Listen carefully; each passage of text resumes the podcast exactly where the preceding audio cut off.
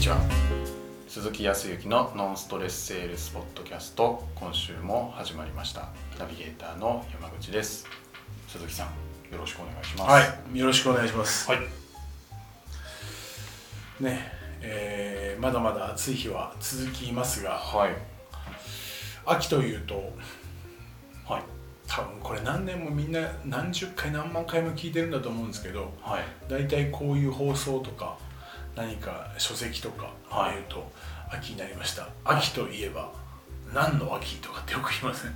食欲の秋そうね、食欲とか味覚の秋ね。はあとはいスポーツあスポーツの秋。他になんかあると何かありますか他にあああるなあったあった秋皆さんも考えてくださいよもうもう分かってる人がいるかもしれないえー、あ読書なんだそうねあーなるほ言われてみるどとなんでなんですかねなんで読あーあ読書の秋は聞いたことあるかなは過ごしやすくなあれななんか聞いたな過ごしやすくなってくるのとあとは夜が夜の時間いはいなんかの長さとかなんかそういう時間配分の問題でみたいな感じで書いてあったかなまあね読書の秋はいえー食欲の秋、まあ、味覚の秋、あとはスポーツの秋、はいね、言われますけど今年は、まあ、今年から来年にかけてねどこでもメディアでは言ってますけどおオリンピックパラリンピック、はいえー、とちょっと前はあーと柔道のワールドカップが終わったでしょで、えー、と今は今バスケットのワールドカップやってるでしょはいで、えー、とラグビーのワールドカップが9月の末から始まるでしょはいバレーボールのワールドカップはなんかいつもやってるような気がするけどはい、よく世界バレーとか世界バレーで少しずつ違うのもあるよありますねであとは世界陸上も多分今9月末ぐらいからじゃないドーハでやるのかどこでやるけど、はいやっぱスポーツ目白押し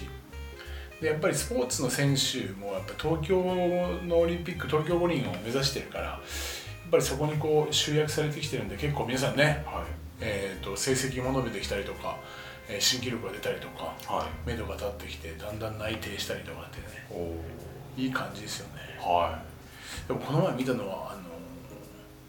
バスケットボールいはいちょうど今、えーっとそのおワールドカップはいが始まって国ごとですけどはいあれ見たら世界の、まあ、グループリーグですけど、はいまあ、今回初めてワールドカップに日本代表って出てるみたいですけどねあそうなんですかそうレベル感が違うもんね順位がはい最後戦うところはやっぱアメリカだしはいグループリーグが、はいでやっぱりあのな世界ランキング1位になってるしねああ日本何十位だったかな、まあ、そのグループリーグの中では一番低いんだよねうー、んはいで知らない国とか、まあね、名前は聞いたことあるけど聞いた聞いた名前の国でもあバスケットやってんだうーんっていう国もあるけどはい選手名簿を見るとやっぱりあの NBA ねアメリカのバスケットボールで活躍してる人がやっぱりいるそうするとまだまだやっぱりようやくワールドカップに出始めたばかりだから、はいこれからなんでしょうけどねはでも一生懸命みんなね練習をしていろいろとやってますけどね、いはいぜひちょっと秋の夜長はいスポーツを見てはいもうああでもないこうでもないっていうのかもう有無を言わさず日本を応援するのかはいちょっと漏れもうこの1年ぐらいはまあいろいろ値段にはなるんでねはい営業でも話しに行った翌日とかで「はい昨日見ました?」ってあのあー世界戦とかなるほどそこでネタに使ってもらうとまあ、はい入り口のトークははいやり入まっすていけるかなっていう時期ですから、なるほど率先して話題を持っていってはいそれでこうなんか切り口をね、あのー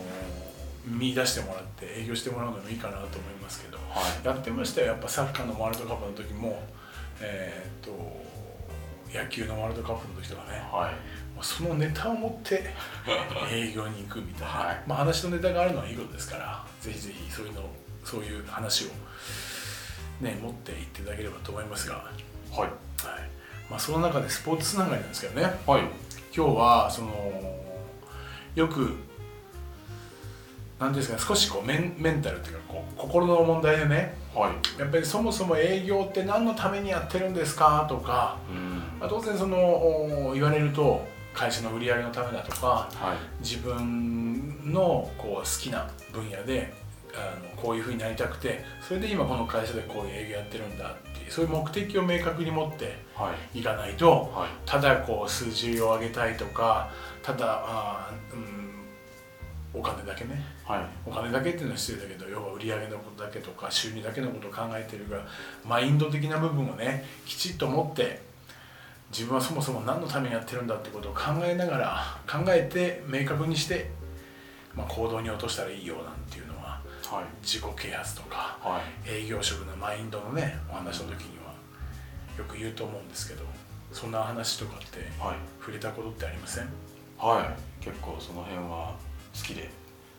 きはいいろいろ結構そそれ系の本は一通り読んでるんじゃないかなとなるほどは山口さんの言うそこら辺その部分のこう大事な部分ってどどんなところが大事だと思います、まあ、もう長くなっちゃうかもしれないけいど大事な部分的確にねそうそうそれがなぜ大事なのかなぜ大事なのかなんか何ですかねやってることの意味を忘れると結構やる気が低下してなんかパフォーマンスが落ちるような気がするんですよねあー具体的に言うとどんな時ですか なんかその作業に没頭しているとなんでこの作業をしてるんだとかを忘れてるとなんかちょっとだらけてきたりとかなるけどねでちょっと一回なんでだっけっていう目的を思い返したらこういう自己実現のためにこういう仕事をしててそのための今これをやってんだっていうのを確認するとなんか同じことでも結構やる気出てこうパフォーマンスが上がるみたいな。目的がちゃんと明確に見えてるのねはいああ分かんな分かるような気がするな今ちょうどスポーツの話をしてたんで僕が高校の1年の時にやっぱり先輩とかと「甲子園言うぞ」っつってはい「頑張りましょう」とかって「うわー」みたいにこうまとまってるんだけど、はで翌日何をするかって言ったら毎朝朝6時とか6時過ぎぐらいに来てはいグラウンド20周回って、はい腕立て伏せやって、はいキャッチボールやった後に、えー遠投してもう毎日面倒くさくなっちゃってねいはまた今日も20周走んのかよってやっぱそこばっかり見るのいねはそうするとモチベーションというかやる気っていうのはちょっと低下するけどいはいでもやっぱりそこでさ頑張ってる人ってそれ何のためにやってるのかやっぱ甲子園出場のためにっはいていうことだとちょっとこうやろうっていう気持ちが上がる、うんそんなようなことはいだよねはいっていうことを言ってたはいそういうことですですよねはいやっぱりだから目的とか思いとかが明確に思い考えが明確じゃないと目の前のちょっと辛いこととかとかうまくいかなかったことでちょっとモチベーションが下がったりとかはいっていう感じになるんだと思うんだけどだから明確に目的を持ってね私はこうなりたいんですとかはい営業でこういう成績を上げたいんですそれはこういうためなんですって言うんですけどはいそうしたらあとはもう何かっていうとね行動段階に落としますから、はいあとは営業するだけそうですねじゃあそこが明確になっていたらはいちゃんといい結果は出るんでしょうかはいどうなんでしょうかどうなんでしょう目的が明確になってたらあとはいいのかっていう話ですかうんうんどうなんでしょうねどうなんですかねはたいだこう目的が明確になったらもうそもそも何かレールが敷かれていたりとかあるその結果のところに行くだけだっていうことが明確になっても線路ができていれば、はいそこにを走っていけばいいだけなので、はい全然それはそれでいいのかもしれないですねちゃんとやり方方法とかがきちっと明確になっていればもうその行動に起こしていけばはいねその重い考えが後押ししてくれるから、はい目的に向かっていけると思うんだけどまあ営業をしてる人によがよく言うのはちゃんと私何のためにこの営業をしようとかって今後どうしてこうどうなりたいなんてことをちゃんと考えて納得して今営業やってるんですけどはいですからもうきちっとこう毎日こう行く件数とか、えーお客さんと会っていろいろ話とか聞いてるんですけどなかなかうまく結果が出ないんですよね、うん、いい結果が出ないんですよねはいでちょこちょこ聞くんですはい最近はいなんで結果が出ないんだとそんなに強く思ってるのにちゃんと考えてるのにはいなんでなんでしょ大前提としては、はいその強い思いとか情熱とか時にはこの前いたのパッションですってやっぱり言う人いたけどうはいその熱いものはものは当然ないといけなくてそれがものすごいこうパワーを出すのは間違いないんですけどそのパワーを使って具体的にどういう行動をとったらいいかっていうところを行動段階の部分で、えー、と細かく行動を分析してないで分析っていうか明確に次へ進むようなシミュレーションっていうものを立ててないはいことが多いだから思いが強くなってよしじゃあもうこれで行動しようお客さんと話すそうあお,、まあ、お客さんと話すんだけどお客さんの話をまずは聞くはい聞くとお客さんの問題課題が分かるそうしたら提案するいい営業ができるはいぐらいには想像してると思うんだけどはいもうちょっと細かく考えたらよくないっていうように思う人が多いんですよなんかなるほすごく抽象的で悪くはないんだけどどざっくりざっくり今までは私は話をする側でした、はいでもこれでよく分かりました自分の思いも明確です、はいなのでお客さんのところに行ったらまずは話を聞くはいそうするとお客さんから問題課題が聞けるはいそれに対して提案をするはいそうすると、えーいいプレゼンができて、えー契約に至るそしていあの売り上げが上がるはいっていう4つ5つぐらいのはいシミュレーションは、まあ、間違いなく皆さんも無意識のうちにはいやってるとは思うんだけどはい実は結構成果が上がっている人とか変化が大きく出てくる人この研修とかでスキルをこはいう学んだ人はこれが今4つぐらいだったでしょこれをね、えー倍の8とか、はいえ3倍の、えー16とかおーそのぐらい細分化していって結構シミュレーションしてる人が多い。なるほいろんなことを想定したりだからそう確かにトークを作ってこういう質問に対して、えーまあ、こういう質問をする、えーそうするとこういうふうに返ってくるとかっていうその質問の流れというものもそうなんだけどその流れと同じように実はどういう答えが返ってきたらこういう答えが返ってきたらこういうことが想定される。ということは、わえーとそれに対してこういうような思いで接するとかって細かく結構シミュレーションを立てている人たちが多い。あなんていうかな、えーまずこういうような質問を投げかけて A というふうに答えた場合はえー A というふうにお客さんが答えるそうするとこちらはこういうような質問でより深くうー相手の思いとか考えを聞くで思い考えが聞けたらえー相手のことがよくわかる相手のことがよくわかるとこちらは好意を持つどうんで向こうも自分のことに興味関心を持ってくれたと思って向こうも好意あ好意だとかか興味だとかを持ってくれるうんうんそこである問題課題といったものを明確にするそれを確認するそうするとその話を聞きえー聞きたくなるそれに対してこちらがプレゼンするみたいに超細かくやってるおー細かいっすねかなり細かくやってるはー今のはもうじあの一つの例で、はい今本当に僕の妄想の中でバーってやりましたけど実はそのシミュレーション今回会ってお客さんとこういうような話をしていくよっていう一通りの展開っはいていうのを一通り時には話がずれていくかもしれないで二通り考えられることのシミュレーションを23まずは記事を紙に書いて一通りその会話の流れっていうのをイメージするっていうことが必要。うんまあ、必要というかその方が準備ができるんではい相手からいろんなこと言われても特にストレスを感じてしまう人こう言われたなんか変なこと言われたらどうしよう予期しないようなことを言われたらもう何もできなくなってしまうというふうにもしもこれ聞いている人がそう思っているのであればもう本当に妄想の世界でいいんでシミュレーションをするということ。はいはい、でこれ実はシミュレーションってスポーツの世界ってシミュレーションって結構やってると思うんだよねあー想定した形